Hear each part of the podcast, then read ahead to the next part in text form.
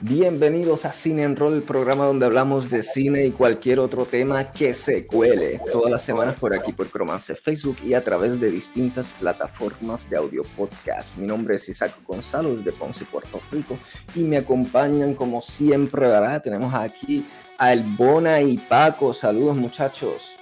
¿Cómo están? Saludos. Todo bien, saludos. Arrancamos, que no hay tiempo que perder, pues nos acompaña nada más y nada menos que el mismísimo Zack de la película de ficción boricua Zack Enfrentamiento Mortal. Ahora mismo en los cines, así que les presentamos el puertorriqueño escritor, director, actor, piloto, cultivador lumino espiritual y poseedor de todas las cintas existentes en karate. Joseph Lando, saludos Joseph. Perdón los problemas técnicos que hace tiempo no estábamos en vivo y estamos aquí peleando un par de cosas. Eh, mucho gusto, es un placer estar con ustedes, especialmente desde de acá donde yo estoy, allá en Ponce, ¿no? Saludos ah, a la gente de Ponce y saludos a todos esos fans que que me siguen que esto ha sido una cosa inesperada. Realmente inesperada. ¿Ustedes vieron la película? yo, vi la película, yo la vi, pero estos muchachos los compadezco porque no la han podido ver porque están en Estados Unidos. Ellos están en Estados Unidos, lo que es Paco. Oh, la película no ha llegado allá. Así que los compadezco, ah, Paco y Para, para, para, ti que viste la película y para los que te escuchan, eh, sabes el personaje Luz Pater, ¿verdad? Que está en la, en la película. Ese es el, el, que sale en el último acto. exacto, exacto. El que sale allá, allá en, en, el, último acto y, en el último, eh, exacto, infinito. Sí, sí, sí, allá donde, donde las cosas tienen un twist increíble, ¿no? Sí, eh, él, les envía, él les envía un saludo y un mensaje. Ah, tiene un mensaje por ahí, vamos a ver. Sí, yo hablé con él y el mensaje fue, uh, que la luz de la misericordia y la sanación universal se plasmen sobre el planeta y desaparezca el COVID y todo el mundo pueda ser feliz. Gracias por eso. Pero nada, este, señor Lando, felicidades por el estreno de esta película, ¿verdad? El, SAC hype es real, dicen por ahí. Me, me, parece un trabajo altamente entretenido, carismático, o sea, no convencional y que deja a uno con ganas de ver más, de hecho. Sí, eso ha pasado. Mira, eh, como te decía, eh, ha sido una reacción un tanto inesperada. Mi correo electrónico, eh, los mensajes que llegan a la página de SAC, el apoyo de la gente ha sido una cosa, pero increíble, eh, que en un principio no la quería hacer. el productor Alex Fernández, nosotros hemos sido amigos por 25 años. Él me contactó para que quería hacer algo de cinematografía. Yo estudié, además de todo lo que viste en mi página, que parece que fuiste allá a ver mis calificaciones. Ah, ahí menciono que yo estudié cinematografía en Hollywood Film Institute. Ya no existe, eso fue hace unos añitos atrás, ¿no? Entonces, eh, yo estaba muy entretenido y lo estoy, vivo entretenido con la aviación, enseñando a volar helicópteros y aviones. Esa es una de mis carreras. Y él me contacta después de hace como ocho años que no nos veíamos, que él quería hacer un proyecto cinematográfico. Y yo dije, ay bendito, no sabe lo que se está metiendo. Eh, pero realmente yo no tenía interés en hacer el proyecto. Él se me acercó y como amigos me dijo, por favor, ya que tú eres escritor de guiones, escríbeme algo, a ver si lo podemos hacer. Yo le escribí el draft, de, como en semana y media, más o menos, semana y media, un poco más, tenía el draft de SAC. No se llamaba SAC en ese momento porque yo lo vi tan complicado que yo le llamé creer. Hay que creer para hacerlo. Si no crees en él, no lo puedes hacer. Entonces, se lo, se lo di, él se lo llevó, lo leyó y se lo presentó a la gente que estaba en formación para lo que iba a ser Liberado Films. Entonces, eh, me llama y me dice que si puede eh, reunirse conmigo. Cuando él viene con ese cuento, ya tú conoces los amigos, ¿no? Siempre traen una carta bajo la manga, siempre traen gato encerrado. Entonces, eh, sí, le dije, ven, hablamos. Me dijo, ah, nos encantó. ¿Puedes terminar el, el, guion? Yo, bueno, sí, lo escribo. Eh, como en seis semanas, más o menos, algo así, dos meses, yo tenía el, el guion. Ah, no final, lógicamente, pero ya lo que iba a ser la película. lo leen, les encanta y me dice, hay un problema. Es que queremos que tú estés en la película, en la producción. Yo le dije, el problema es mayor. Yo no quiero estar en la producción. Yo te regalo el guion. Así que yo salí a regalarle el guion. Eh, él siguió dando vueltas y tratando de convencerme, pero realmente eh, yo no quería volver a la vida pública. Yo tuve una fama grandísima cuando hice El Poder de Shakti, que fue el éxito muy diferente a este, porque fue un éxito de boca a oídos, porque no existía este medio, los medios de comunicación desarrollados como están ahora. Pero yo perdí el nombre. Eh, yo me llamaba el Shakti. Ya, yo, yo no conocía otra persona nada más que el Shakti. Luego vinieron los programas televisivos que rompieron los récords de, audiencia. Uh, el canal que los presentó sacó sobre 30 puntos de rating y eso causó un revuelo inmenso. Yo perdí mi privacidad, yo perdí mi vida. Eh, uh, tenía gente fotografiándome por las ventanas de mi casa. Yo no podía salir al, al mall, yo no podía salir a un restaurante, yo no podía hacer nada. Yo quedé en una jaula prisionero en mi casa. Así que eso fue muy traumatizante para mí. Yo decido mudarme de Puerto Rico a Estados Unidos y continuar con mi cultivación espiritual y la carrera de aviación.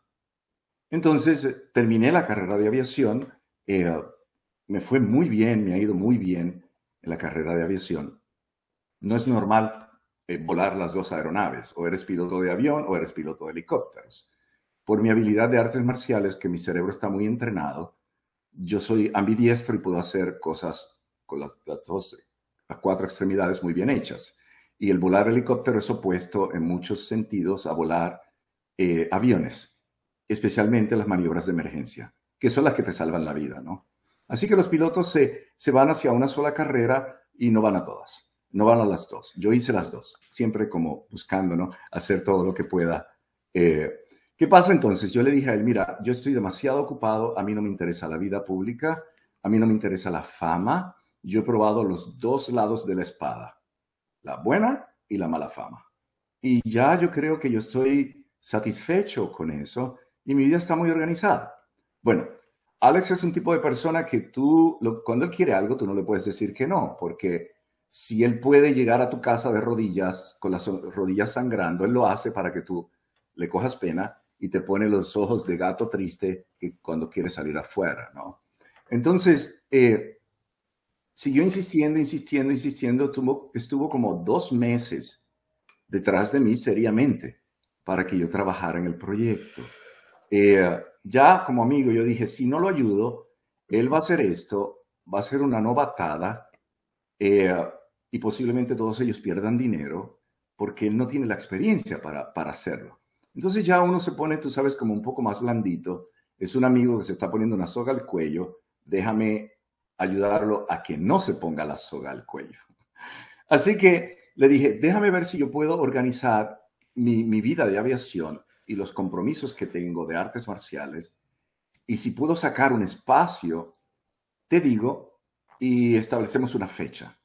Bueno, hice todo lo que pude, salir de los compromisos de vuelo que tenía en ese momento yo iba a entrar a volar con una línea aérea que estaba buscando por mucho tiempo porque eran viajes muy exquisitos, o sea, era ir a las Bahamas, a Bimini, a esas islas. Y yo soy isleño, a mí me encanta, me encanta el mar, me encanta navegar, me encanta la playa.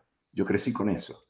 Eh, y tuve que decirle a la gente de la línea aérea que no. O sea, ya vamos metiéndonos, no, en algo muy profundo. Yo estoy renunciando a parte de mi carrera para tratar de ayudarlo a él. Entonces le dije, organicé los asuntos, cancelé o puse en hold la cuestión de la línea aérea y le dije, ok, te voy, perdón, te voy a ayudar. Entonces, eh, hacer SAC, empezar todo este proyecto, fue como que, wow, voy a perder mi privacidad porque sea, digamos, por decirlo así, una buena fama o una, mala fama, siempre estás en la boca de todo el mundo. O sea, yo soy un individuo muy privado. Esa fue una de las cosas que más me afectó en el Shakti, que mi burbuja, mi privacidad quedó, se rompió y quedó públicamente. Y yo no me gusta eso. Yo no hice el, el, SAC para buscar fama, fue para ayudarlo a él. Pero la forma que yo escribí SAC, yo la escribí para niños, realmente. Los niños que tenemos dentro de nosotros. Eh, yo contemplé en eso, eh, vino lo que llamo la lusa, los, los griegos lo llamaban la musa, yo la llamo la lusa, es la, la musa de luz, que digo que entra a mi cerebro, deposita la luz, hace vibrar mis neuronas y el cerebro busca codificar cuál es el mensaje que está en esa luz. Y ahí estaba Zack, lógicamente. ¿Qué pasa entonces? Yo me senté como un pequeño niño, como cuando era niño, feliz, sin ataduras, sin complicaciones, sin problemas, sin prejuicios, nada. Y en mi imaginación de mente de niño y sentado en mi soledad, en mi cuarto de meditación, yo creé un carrusel. Y ese carrusel era la vida de este individuo. Y los caballos que subían y bajaban del carrusel eran las diferentes manifestaciones o lo que iba a suceder con ese individuo. Entonces, traté de mezclar siete artes para poder desarrollar a Zack. Y yo dije, la vida de él está movida por círculos que se lazan y se entrelazan y manifiestan lo que es el séptimo arte, que es el cine. Así que quedó, la, la película fue como yo pintar un lienzo, un niño agarrar un pincel, pintar un carrusel, con eventos que arrastran este personaje desde el principio hasta el fin. Y es cíclico. La película termina donde comienza. Y ese es el carrusel. Entonces fui pintando comedia, fui pintando un poco de, horror liviano, fui pintando eh, drama, acción de artes marciales, sonidos en mi cabeza, eh, lugares y mundos que podría ser, diferentes eh, niveles en esos mundos o universos. Y cuando tenía Zack frente a mí, yo tenía el carrusel que yo pensé que todo niño que existe en cada hombre lo iba a disfrutar. Mi finalidad era extraer de la mente, de las complicaciones, las limitaciones, los prejuicios, la ira que tiene la gente, la frustración, la política, todo lo que los está agobiando y causándole peso y, trastocando su mente, yo quise disiparlo y que fueran niños como, éramos como cuando éramos pequeños, sentados en una sala, riendo, disfrutando, sintiendo las emociones genuinas mientras la vida de Zack pasa. Entonces, para muchos eso no fue entendible, pero para mí no fue un accidente. Yo lo planifiqué de esa forma, yo lo escribí de esa forma, yo lo conceptualicé de esa forma. Y, ha resultado algo grandioso porque me han enviado. Yo no he visto la, película con audiencia. Mm. Eh, mañana mañana va a ser la primera, ¿verdad? Sí, mañana es la primera vez que yo veo la película con audiencia. Pero me han enviado eh, videos eh, personas que trabajan conmigo de la audiencia. Yo jamás me imaginé ver la gente, o sea, me lo imaginé en forma de niños, todos riéndose, aprendiendo, tirándose popcorn, eh, disfrutando. Eso fue lo que yo me imaginé. Pero cuando vi el video y vi la gente paradas, haciendo una ovación, aplaudiendo, riéndose, festejando, a mí se me bajaron las lágrimas porque yo sentí que yo había podido sacar ese niño que vive dentro de cada ser humano y ponerlo a ver a Zack, a disfrutar a Zack. Y ese es mi logro. La película le ha ido muy bien, excelente, no lo imaginábamos de esa forma, pero te tengo que decir que yo no soy eh, una persona de mente de dinero, money mind. Yo soy creativo. Yo no pienso en dinero y se lo prohibí a ellos. No me digan dinero, no me hablen de dinero porque matas la creatividad cuando tú pones el dinero por medio, porque lo tienes que limitar. Pero en este punto, si la película no le hubiese ido tan bien como, como le ha ido económicamente, y yo hubiese visto ese video de la gente gritando y la gente festejando y aplaudiendo, ya yo hubiese tenido mi pago. Ese era mi pago. En emociones y en, y en alegría, yo soy millonario. Eh, Lando, yo tengo unas preguntas bien específicas. Quiero adentrarme en cuanto a la película como tal, eh, ya que conocemos esos aspectos de la génesis, de cómo salió eh, del, papel a la pantalla grande. Yo quiero ir a escenas específicas de la película, si las podemos conversar, ¿le parece? Sin spoilers. Porque hay mucha gente que, necesita ver la película. De verdad, ya, lleva varias semanas. No podría, es que quiero hablar de unas cosas específicas. Voy a tratar de, de ser lo menos spoiler Posible, exacto, no. Eh, porque, por ejemplo, este, este trabajo da la impresión de ser bien íntimo eh, de parte suya, como que teniendo en cuenta que su huella ¿verdad? está en los aspectos de libreto, dirección, actuación. O sea, se puede decir que la historia de Zack representa elementos claves de, su compás moral. Y hay unas escenas específicas, por ejemplo, que, que, que me gustaría que me vaya diciendo cómo conectan con su vida. Escena 1.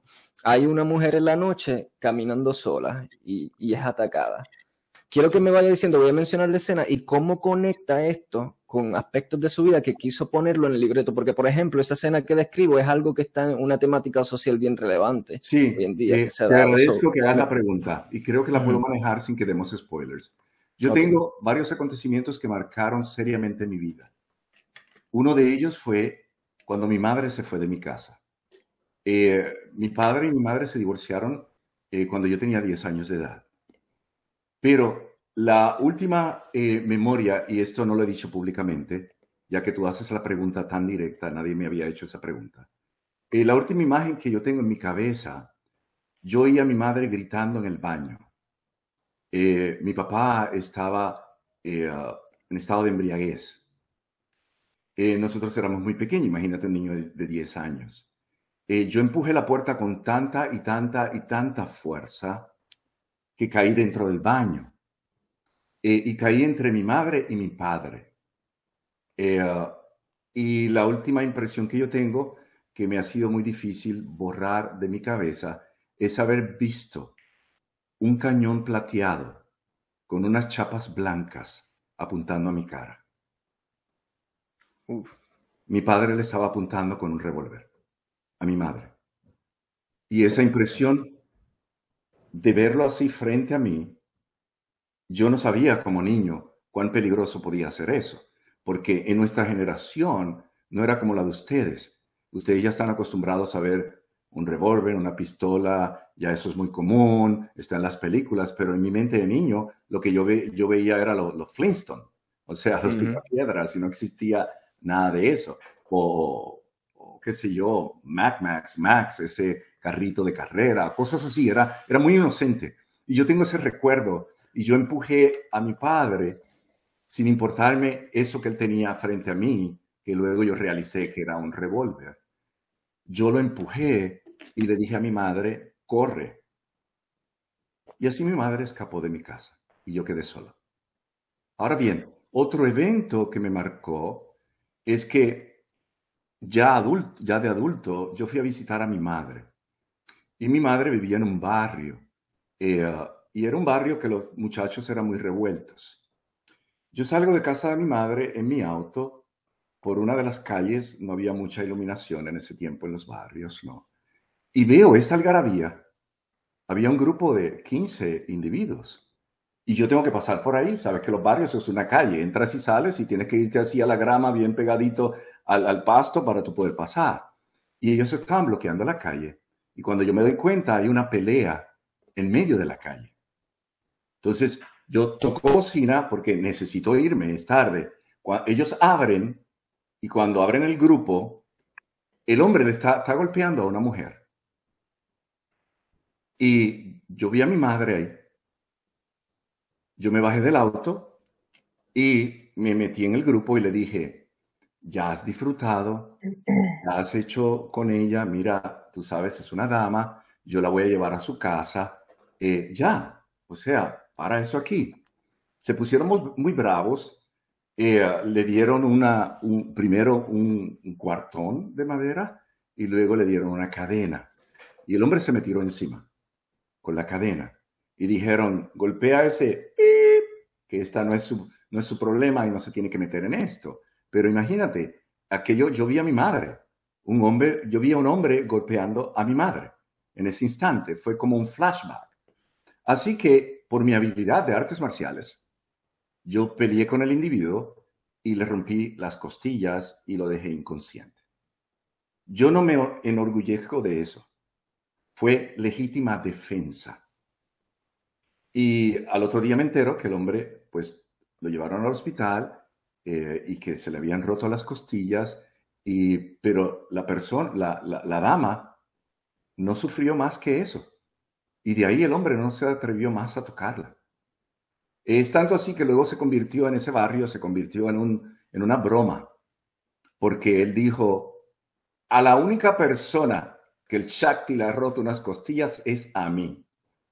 Mm. Entonces, convirtió en la, en, la, en, la, broma. Y una vez me lo encontré y me dijo, yo te doy las gracias porque tú me educaste. Yo no he vuelto a tocar a mi mujer. Yo le dije, eso es lo importante. No se puede golpear a una mujer. Si eres hombre, tú no golpeas a una mujer. ¿Quieres pelear con otro hombre? Allá, póngase los guantes y entres a golpes. Pero para mí eso ha sido muy sagrado porque esa experiencia de, perder a mi madre me marcó para el resto de mi vida. por cierto, que... en los créditos finales, perdona que te interrumpa, sí.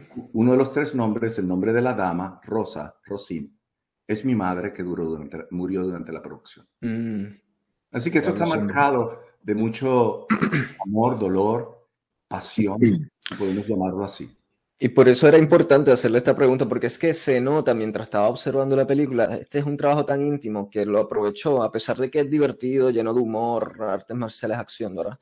Eh, pero, pero hay elementos que, que, yo siempre me preguntaba si esto es parte de su compás moral como tal, porque se, se sentían así, lo podía ocurrir. Y, y otro de esas escenas que quería también eh, discutir, un político corrupto es condenado como que a otra, a ser pobre en la otra vida a esta semana hemos visto cómo, ¿verdad? esa temática de políticos corruptos siempre está, ¿verdad? Eh, eso es cosa de todos los días, pero esta semana ha sido aún más relevante. ¿Por qué colocar esto aquí en esta película? Porque para mí, eh, eh, en términos filosóficos como en términos científicos, porque yo he estudiado ambos. Yo fui profesor y he sido profesor educador por más de 35 años. y he estudiado diferentes eh, filosofías. Por ejemplo, en el hinduismo se habla de la ley del karma, la ley de acción y consecuencia, pero esa ley es la, es la misma ley que habla Newton, la ley de causa y efecto o Newton Third Law, que es cada acción tiene una reacción de igual magnitud en sentido contrario. Y en esa escena, eh, lo que planteo es que debemos medir las causas y los efectos porque una persona que hace esto contra alguien va a tener un efecto en esa persona. Es un boomerang que tú lanzas. Y para mí eso es muy real y lo he vivido con, cosas simples. Eh, la tercera ley de Newton es una de las leyes más aplicadas en aviación. Por ejemplo, eh, además de eso, las causas diarias. Tú le das una sonrisa a alguien y el efecto es una sonrisa. Tú empujas a alguien y el efecto es agresividad. Entonces tú mismo generas lo que tú llamas destino. Tus causas generan lo que va a ser tu futuro. Lo que hagas hoy, lo vas a ver mañana. Y entonces, en esa escena particularmente, yo envío un mensaje, porque la película está llena de mensajes. No le hagas esto a tu pueblo, porque esto te puede volver a ti en miseria. Además de esa escena, hay otra escena muy importante en la película que tuvo, ah, fue por algo que marcó muy profundo. Es la escena del niño. Los celulares. Ah, e, esa era la próxima escena precisamente que iba, quería que discutir. La tercera escena que, que quería discutir de dónde venía en términos de relevancia social es porque un personaje conduce un automóvil y usa el celular y causa un accidente. Sí. ¿Qué pasa? Yo estaba trabajando eh, antes de la película, un tiempo antes, en una compañía de ambulancias aéreas. Eh, en diferentes estados la compañía tiene eh, helicópteros en los, en los hospitales o en bases que están cerca de los hospitales. Así que nosotros nos llamamos pilotos de línea. Cuando entra una llamada de emergencia, se le envía a la policía y se le envía a ambulancias aéreas y se le envía además a las ambulancias terrestres. Pero los más rápidos que llegan es el helicóptero, porque no tiene que tomar, no coger tráfico ni encontrar nada, ningún obstáculo. Va por el aire y mientras una ambulancia terrestre puede llegar en dos horas, el helicóptero está ahí en 30 minutos. Entonces, en, en emergencias médicas aéreas hay una hora que se llama el Golden Hour. Nosotros tenemos una hora para recoger el paciente del accidente y ponerlo en un trauma center, center que es en un edificio a 40 o 50 pies de altura donde hay un heliport o un lugar donde aterriza el, el helicóptero y llevar hasta ahí el paciente, lo cual es lo más rápido para salvarle la vida a una persona. Así que mi vida está llena de matices de heroísmo, ¿no? Pero no porque yo los busque, es porque, pues bueno, estoy en esa situación, soy piloto. Me llaman para una, una situación que ha ocurrido. A los pilotos nunca se le dice cuál es el paciente, porque entra la parte emocional humana, desplaza la parte técnica, que es el piloto, y ahí es donde puedes cometer lo que se llama en aviación human human error, que es el error humano. Mientras tú sigues los códigos y sigues los checklists y sigues todo al pie, pues tu mente no está perdida, está siguiendo unos protocolos. Bueno, llaman a, mi base, despego el, helicóptero. Yo eh, en esa época volaba con una enfermera y con un paramédico. Ese es mi, mi equipo de trabajo, piloto, enfermera y paramédico. Llegamos hasta el lugar, eh, no puedo aterrizar en la calle porque está llena de vehículos, así que yo aterrizo en una especie de granja. Pero la única forma de aterrizar es con la nariz hacia el accidente. Normalmente nosotros eh, aterrizamos de lado, de lado al accidente, para que ellos tengan la, la facilidad de abrir la puerta y meter al paciente muy rápido y no tengan que darle la vuelta al helicóptero porque es muy peligroso. Yo no tenía otra opción. Por la cola del helicóptero yo no podía aterrizar de lado, así que tomé las medidas y las precauciones y aterricé mirando el accidente. El paramédico y la enfermera se bajan a toda velocidad, corren hasta allá y cuando ella viene, lo que está cargando en sus brazos es una cosa pequeña. No es un hombre. Una mujer no puede cargar un hombre, tú sabes al menos que sea la, Mujer Maravilla, ¿no? Eh, eh, y ella viene caminando y ella, yo la estoy mirando fijamente a los ojos, ella se percata de nuestro protocolo, de que no se le puede decir nada al piloto, ella cambia la vista y trata de esconder lo que trae. Pero es imposible porque yo estoy de frente. Entonces ella se acerca al helicóptero, en la parte, yo estoy así adelante, ¿no? Yo soy el piloto al mando, y giro mi cabeza en el asiento y le digo, ¿Is that baby? Y ella eh, se puso blanca, ¿no? Y yo le digo, please, tell me. Yes, Joseph, it's a baby. Aquello a mí me descuartizó. Yo sentí, mira, yo he recogido pacientes con quemaduras en todo su cuerpo. Yo he esperado por pacientes que tienen que cortar el auto para sacarlos y meterlos en el helicóptero y huelen a sangre, huelen a quemado, huelen a excremento, huelen a orina, todo. Y, y, y yo me concentro y lo sigo. Pero cuando yo vi que era un niño, un bebé, aquello fue para mí eh, diferente. Yo soy muy protector por esa cosa de que me quedé solo y tuve que proteger a mis hermanitas cuando se divorciaron mis padres. Soy muy protector. Y entonces la situación fue que había una señora texteando en el auto y ella se quedó texteando, se olvidó del volante y le metió un árbol. Tenía dos bebos gemelos atrás en el asiento. y uno de ellos jamaqueó la cabeza tan y tan fuerte que su cerebro se movió. Y eso es muy frágil. Es, un, bebito. Entonces eso, eso me marcó, me tocó. Yo despego el helicóptero, se supone que mi vuelo durara 45 minutos. Yo llegué a ese lugar en 30 minutos. Todas las agujas estaban en el máximo del arco verde sin entrar en peligro, lógicamente, porque no voy a causar un accidente. Y pidiendo al aeropuerto internacional que yo tenía que cruzar, que ellos tienen que desviar el tráfico cuando hay una emergencia aérea, que tenía una emergencia y que tenía que llegar a tiempo. Yo puse ese helicóptero, el corazón a mí me llegó cuando yo puse el helicóptero en el piso número 40 del helipad. Y los doctores salieron, agarraron el bebé, se lo llevaron, yo pude respirar realmente. Cuando ella regresa, me dice, Joseph está vivo a mí me bajaban las lágrimas. O sea, me bajaron las lágrimas. Entonces, eh, le seguí la trayectoria al niño. A los cuatro días, días, lamentablemente, murió. Pero mi función como ser humano fue llevarlo vivo. Y yo lo logré. Y no pude hacer más. Yo hice en esa hora todo lo posible porque esa criatura siguiera teniendo vida. Eso me marcó y cuando escribí la escena que aparece en la película está inspirada en ese acontecimiento. Wow, definitivamente eh, amerita rever la película porque así ahora con estas historias que sabemos qué hay detrás, cuál es la inspiración de esas específicas escenas, eh, hace más interesante la cosa. No sé si sea igual de divertido porque el, con, pensando en el elemento de tragedia, ¿verdad? Obviamente, pero... Por eso yo no he hablado de ellas porque puede quitar el propósito de la película. Que, pero sí no, pero es interesantísimo. Pero tiene un mensaje que yo quise poner para la gente que textea mientras conduce. Y eso me muy importante.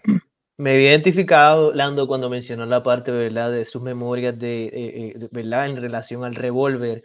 Hace, hace poco de por sí me, me asaltaron en Medellín, Colombia, a, mano armada y de verdad que fue un momento, pues, algo traumático y, me había identificado cuando contó su anécdota acerca, ¿verdad?, el revólver y los otros acontecimientos. Así que gracias por compartir eso con, con, con nosotros, Lando. Sí, Um, voy a aprovechar rapidito para tirar. Ah, dale, Isaac. Ah, bueno, porque tenía una escena más, una escena más. Pero bueno, a, Bona lo han asaltado en cada país que ha ido en el mundo. Yo creo. Ahora imagínate, Bona, imagínate eso en un niño de 10 años. Con, con esa cosa en la cara. Y saber lo que es realmente aterrado. Tú sabes, por toda la situación que está pasando. definitivamente. fue muy difícil, muy dramático. Marca la vida, definitivamente. Sí, Isaac. Pues entonces tengo la última escena en particular que quería discutir, ¿verdad? ¿Cuál es su relevancia a nivel personal? Eh, una escena en que Zack lamenta que la contaminación ambiental no le permite la contemplación plena de las estrellas. Una escena en el último acto. yo, yo soy un contemplador de la creación. Yo siempre he tenido una fibra espiritual muy marcada. A los, básicamente a los yo empecé en el budismo zen cuando yo tenía 18 años. Y a los 22 años, eh, yo era asistente de monjes zen. Y me ofrecieron irme al monasterio, hacerme monje budista ah, de, la, de la ramificación zen o shan.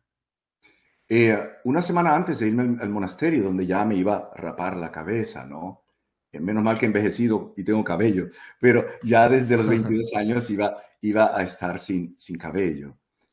Ocurrió un acontecimiento muy importante en mi vida que inclusive está en la película y tiene que ver con lo que él ve cuando está flotando en un lugar, que está en el trailer. Ese acontecimiento a mí me, ocurrió muy joven. Entonces, eh, cambió mi vida eh, y en eso yo me voy a estudiar con Dani Santo en artes marciales y aparece el Shakti. Entonces mi vida tomó otra dirección. ¿Qué pasa entonces? Eh, la naturaleza y la creación para mí es algo sagrado. Nosotros no somos dueños de ella. Nosotros somos parte de ella. Entonces, si no valoramos lo que tenemos, yo veo el planeta como una nave espacial que nos está transportando a través del espacio infinito. Y si tú empiezas a, desmantelar esa nave espacial, a destruir esa nave espacial, todos vamos a colapsar, porque nos vamos a destruir. Así que, como honor a la madre naturaleza, yo puse esa escena de que pudiéramos cuidar, de que pudiéramos contemplar y que dejáramos para nuestros hijos y los hijos de nuestros hijos un mundo que ellos también pudieran admirar. Y ahí está la línea que no puedo ver las estrellas. Y qué pena que no se pueden ver las estrellas. Pero sí, es totalmente hecho a propósito para enviar ese mensaje. Pues ahí está, eso lo explica todo. Cuatro escenas particulares, ¿verdad? Que tienen su, significado, de dónde salió, su relevancia a nivel personal con Joseph Lando. Eh, esa escena, disculpa que te interrumpa, esa escena está atada a la escena cuando él abre las puertas. Correcto, exacto. Está atada a esa escena porque es eh, presentarle a los niños espíritus que yo saqué allí en el cine, ¿no? A ver la película. Que en, esa... ¿Qué era eso? En esa escena en particular, luego, eh, porque esta, esta película se filmó en Puerto Rico, pero en esa, en esa escena en particular salen escenas de elefantes como tal y, leones y eso. ¿Esas, ¿Esas escenas fueron filmadas fuera de Puerto Rico? No, esas, esas escenas son stock footage. Ah, stock footage. Era muy costoso. La producción tenía un presupuesto muy bajo. Yo hice milagros con el presupuesto. Esa escena no iba. Ellos me la cortaron. Estaba escrita y la cortaron. Y yo dije, si la escena no va, la película no sale. Como sea, aunque sea... Entonces siguieron forcejeando, yo los dejé tranquilos y yo me metí a una compañía de stock footage por mi cuenta. Y ellos tienen unos clips que te dan para probar, que un test, y yo monté la escena. Y se la envié al productor y a la gente de, de la compañía. Esa es la escena, esa escena va, y lo siento. Y gracias que la escena está ahí, porque la gente la ha disfrutado en cantidad. Perfecto, pues eh, mire, Lando, aquí, Bonas, tienes unas preguntitas, ¿verdad? Sí, sí, eh, me identifico con su carrera, eh, Lando, de, en cuanto a la aviación, debido a que fui administrador de mantenimiento de aviación para el Navy, la Fuerza Naval oh, Estadounidense, por cinco años y los aviones que le dimos mantenimiento fueron el, el, P3 Orion y el P8 Poseidon, eh, que son mainly, ¿verdad? los Submarine Hunters. Sí. Entonces, entonces, eh, nada, le pregunto, Elando, eh, ¿verdad? Asumo de que ha tenido la oportunidad de pilotear eh, una gran diversidad de distintos aviones y, y los helicópteros. ¿Ha, habido alguno de ellos que se ha disfrutado mucho? Y en adición a, a esta pregunta, ¿hay alguno que durante toda la historia, ¿verdad? Desde que comenzó la aviación, ¿Hay un avión en particular que usted le tiene mucho respeto, que le gustaría pilotear tal vez de, de los años 20 o 40 o algo así? No, mi, mi, mi, mi avión favorito es el Osprey, el, el avión que, que, es helicóptero y avión a la vez. Sí, el, que, tiene los dos, exacto, que se ve futurístico. Ese es mi avión favorito. Yo, yo, yo me treparía ahí a volar esa nave. Ese es mi favorito de todos. Los helicópteros. Sacado de Terminator de la película. y los helicópteros realmente eh, me encantan, más que los aviones, porque el avión es despegar y aterrizar. Lo otro lo puedes hacer con el autopilot. El, el helicóptero tú tienes que volarlo todo el tiempo. El último helicóptero que volé costaba prácticamente 2 millones de dólares y tenía autopilot. Y eh, para mí eso fue una maravilla, cuando, me, cuando estaba recibiendo el, el, adiestramiento para ese helicóptero, que fue el que utilicé para lo del niño. ¿Qué, ¿Qué, modelo es ese, disculpe? Es un Bell Lone Ranger. Long Ranger Belt, ok. Entonces, eh, el, el, instructor me dijo, ok, ya pusimos el autopilot, estábamos en vuelo estacionario, lo que se llama hover, como una abeja, ¿no? Exacto. Y él me dice, ok, está el autopilot puesto. Eh, suelta los controles. ¿What? Esa fue mi cara. no, no suelta los controles jamás en un helicóptero, tú lo quedas todo el tiempo. Y me dijo, suelta los controles. Yo le dije, no, tú me estás probando a ver si yo tengo el temple, que si alguien me reta, yo voy a soltar esos controles. Y yo le y me dijo, no, no, no, no, suéltalo. Yo le dije, no, vamos a hacer una cosa. Nosotros tenemos lo que se llama el, el three ways eh, change of controls, que es you have to control, I have to control, you have to control. Y luego miras las manos y entonces las sueltas. Y yo le dije, vamos a hacer eso. Yo te paso la nave, pero yo me, yo me, yo me, me puse así en la puerta, por si él iba a hacer una locura, yo me iba a tirar del helicóptero. Y entonces él soltó los controles y maravillosamente el helicóptero se quedó estacionado a cinco pies del suelo, sin moverse para ningún lado, compensando todos los cambios del aire. Y eso para mí fue, ¡wow! Queríamos tener ese tipo de equipo porque a veces nosotros entramos a condiciones meteorológicas inadvertidas. Pasas de visual a volar a instrumentos. Y en esos básicamente seis es toda una logística, exacto. En esos seis segundos de transición, tú cometes un accidente. Y entonces lo que haces es que cuando eso te sucede, pones el autopilot, el helicóptero se queda estable, ¿dónde está? Y entonces tú como recodificas el cerebro de que ahora no puedes mirar afuera, no ves, que tienes que volar por, por instrumentos. ¿Te contesté? Eh, ¿Bona? Eh, Sí, sí, sí. Eh, muchas gracias por su contestación. Eh, tengo una segunda, pero le quiero pasar el telón para Paco, que va a hacer, le va a hacer una preguntita. Ah, y nuevamente, muchas gracias por compartirme ese conocimiento de aviación acá, el aficionado. Y usted, ¿verdad? El gran piloto, obviamente, de, de, de, de Helos, de los helicópteros.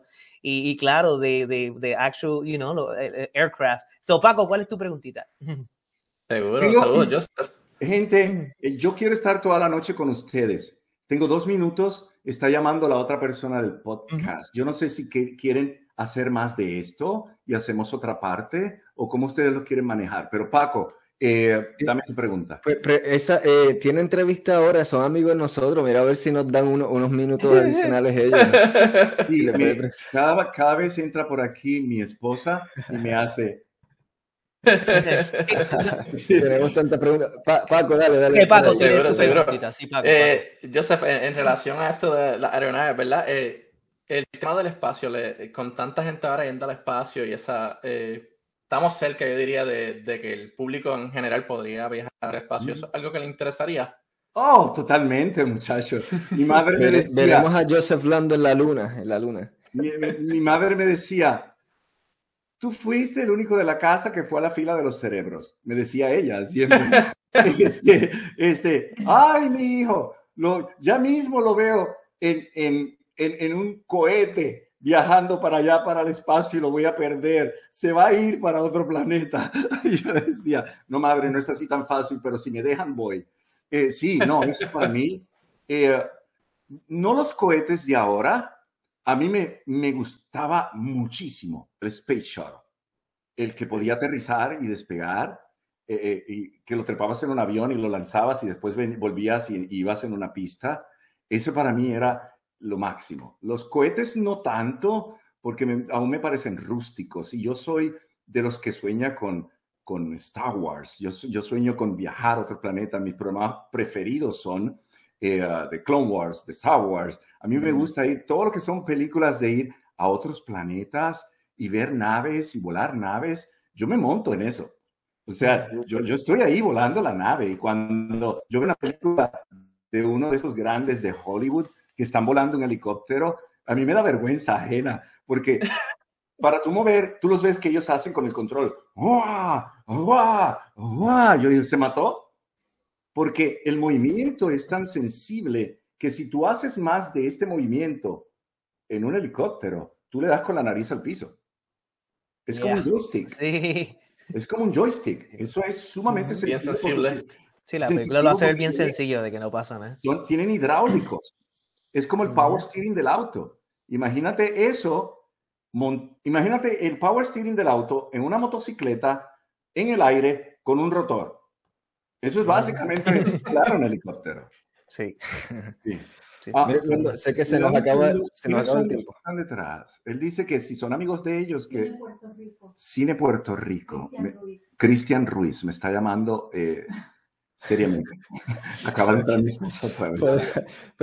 eh, Podemos entonces, quizá otra parte, en algún otro momento, tenemos tantas preguntas buenas que queríamos... Vamos a hacer una parte dos, por favor, y entonces nos concentramos bastante en todo lo que quieran. saquemos un día eh, solo para nosotros una noche y yo estoy con ustedes dos, tres horas, lo que quieran. Pues vámonos con una última preguntita. pero, pero no quiero dejar en el aire que yo voy a estar este fin de semana en Plaza Las mm. Américas para ver la película con la gente que me ha pedido que quiere conocerme.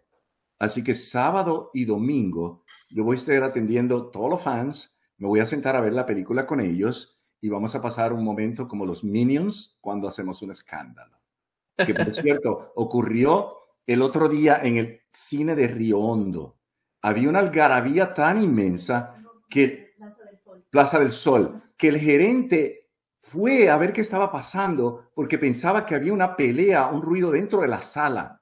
Cuando abrió la sala, era la gente gritando de emoción, contando los golpes que, que Zack le estaba dando a 13. y ellos con eso. Y no, es calle 13, ¿verdad? No, no es calle 13. Es 13 que es el actor Blas Díaz que lo... Sí, sí, no, no, sabemos, una pequeña broma aquí. ¿eh? Sí. Para quien no ha visto la película, ¿eh? este, entonces, Lando, podemos eh, despedirnos con una última pregunta, porque es que uno de los usuarios preguntó algo específico y no me gustaría irnos sin, que, sin contestar esa. Sí. Se puede. Es con respecto, tú tenías algo eh, con respecto a Bruce Lee, este, Bona. Ah, eh, algo rapidito. So, Sé que su instructor, que fue Guro Dan Inosato. Eh, hace poquito tuve la oportunidad de ver um, el capítulo 13 de la segunda temporada del Mandalorian y salió la hija de Dan Ina, Inosato en una escena que yo considero personalmente esa pelea de ella con Azokatano de las mejores peleas en general en coreografías y, y, cómo la filmaron eh, así en la historia del cine TV series. Eh, usted tiene, eh, ¿verdad? Algo rapidito, sé que el tiempo está limitado. ¿Cómo fue, verdad? Porque este caballero, ¿verdad? El padre de ella fue su instructor. ¿Cómo fue así, ¿verdad? Ligeramente su relación con él eh, en esos tiempos, ¿verdad? Años atrás, ¿cómo, fue esto? Y si conoce, ¿verdad? A la hija de él, Danino Santo. Ustedes parece que, ustedes parece que mandaron un espía de la CIA o algo para... conocemos, conocemos son partes de mi vida. Eh, yo era un niño eh, de, que viene de bajos recursos. Conocer a Dan fue una, una, una, cosa increíble porque mi ídolo era Bruce Lee. A los 14 años yo dije, yo voy a hacer una película de artes marciales, yo voy a ser como Bruce Lee. En un viaje eh, joven, yo conozco a Danilo Santo, que fui a ver a muchos artistas marciales. Hicimos una química inmediata. Y yo, cuando llegué donde él, ya yo era cinturón, cinturón negro, segundo dan en karate, ya era eh, medallista de lucha, ya era campeón de artes marciales. Yo no fui vacío. Cuando él me ve y ve mi habilidad, me dice, tú me recuerdas mucho a Bruce. Esa pasión, esa dedicación por hacer las cosas, de que sean perfectas. Y me dijo, tú vas a pertenecer a mi listado de instructores. Y entonces, cuando yo voy a Los Ángeles a estudiar con él, yo conozco a Daniela Inosanto, que es su hija. Mm. Y tuvimos un flechazo. Pero entonces, oh. ella, oh. entonces, ella tenía un individuo que era, eh, tenía una academia muy grande y que estaba presionándola seriamente eh, para, para tener una relación con ella de noviazgo. Y yo era como un satito boricua que cayó allí que tal vez iba a desaparecer. Así que la relación no floreció. Pero lógicamente, Daniela Inosanto, como su padre es un una eminencia en artes marciales, ella es, por decirlo así, un espermatozoo de una eminencia de artes marciales. Así que eso está en la genética. Y sí, la escena estuvo muy buena, sí la conocí, una niña muy linda, yo la conocí de adolescente, tenía el color quemado, aceitunado, con el cabello chino y los ojos verdes. Y la niña a mí me voló la cabeza cuando la vi. Gracias por contestar en la pregunta, Lando. Gracias. Y, por todo el insight que, que, dio, sí. Y claro, nos, despedimos ya, ¿verdad? Para que nos despedimos y, que, y quedamos en una segunda parte. Y ah, es un pequeño ritual, Lando. Siempre nos despedimos con el invitado que diga como que las palabras de despedida, usualmente del programa, que son, eh, este es el programa en donde hablamos de cine y cualquier otro tema que se cuele. Y por ahí lo que quieras decir de despedida. ¿Se puede? Muy bien, este es el programa donde se habla de cine y de todo lo que llegue y más. Y por favor, nos volvemos a ver y entonces vamos a hablar de ese algo más que, que tenemos que investigar qué pasó en SAC. Y para las personas que están involucradas en el cine, esta nueva generación, yo quiero que SAC ha pasado sin yo haberlo pensado. Es el renacimiento de toda esa juventud hacer cine, a arriesgarse, a no pensar en el bullying y en la destrucción de la gente ni las mofas. Si el efecto que te quedó porquería es tu efecto, si, si tu trama te quedó así, es tu trama. Es lo que tú estás aprendiendo como ser humano para brindarle al mundo. No dejes que nada ni nadie te lo limite. Y el que no tenga la capacidad, no le prestes ni atención. Siempre agarra los consejos, siempre mira a aquel que está caminando para brindarle algo mejor al mundo y olvídate del que dirán, porque eso va a desaparecer en el tiempo. Concéntrate hacia dónde vas y cambiemos el cine puertorriqueño de una manera de que lo estamos esperando. No es porque sea malo o tal cosa, es que los niños de esta época han crecido con una tecnología, han crecido con una imaginación, viendo cosas que se hacen en el séptimo arte que ellos se las quieren hacer. Pues las pueden hacer, yo se lo digo personalmente, las pueden hacer. Yo lo hice con SAC. Y si yo hubiese tenido 200 millones de dólares, oh my God, SAC, SAC hubiese sido una cosa descomunal porque yo no hubiese tenido limitaciones económicas. Pero estoy muy honrado porque la gente me está comparando que si Avengers, que si Dune. El otro día alguien dijo, a mí me gustó más Zack que Eternals. Y alguien le dijo, ¿qué? Tú estás loco. Y él le dijo, por una razón, yo me aburrí en Eternals y en Zack yo no me aburrí en ningún momento, me reí como un loco y se me salieron las lágrimas. a, nosotros nos encantó Eternals, pero también me gustó este Zack. Eh, eh, así que nada. Pues, gracias, gracias, Joseph. gracias, gracias, por su tiempo. Hasta eh, pronto. Hasta pronto. Claro que sí. Buenas noches.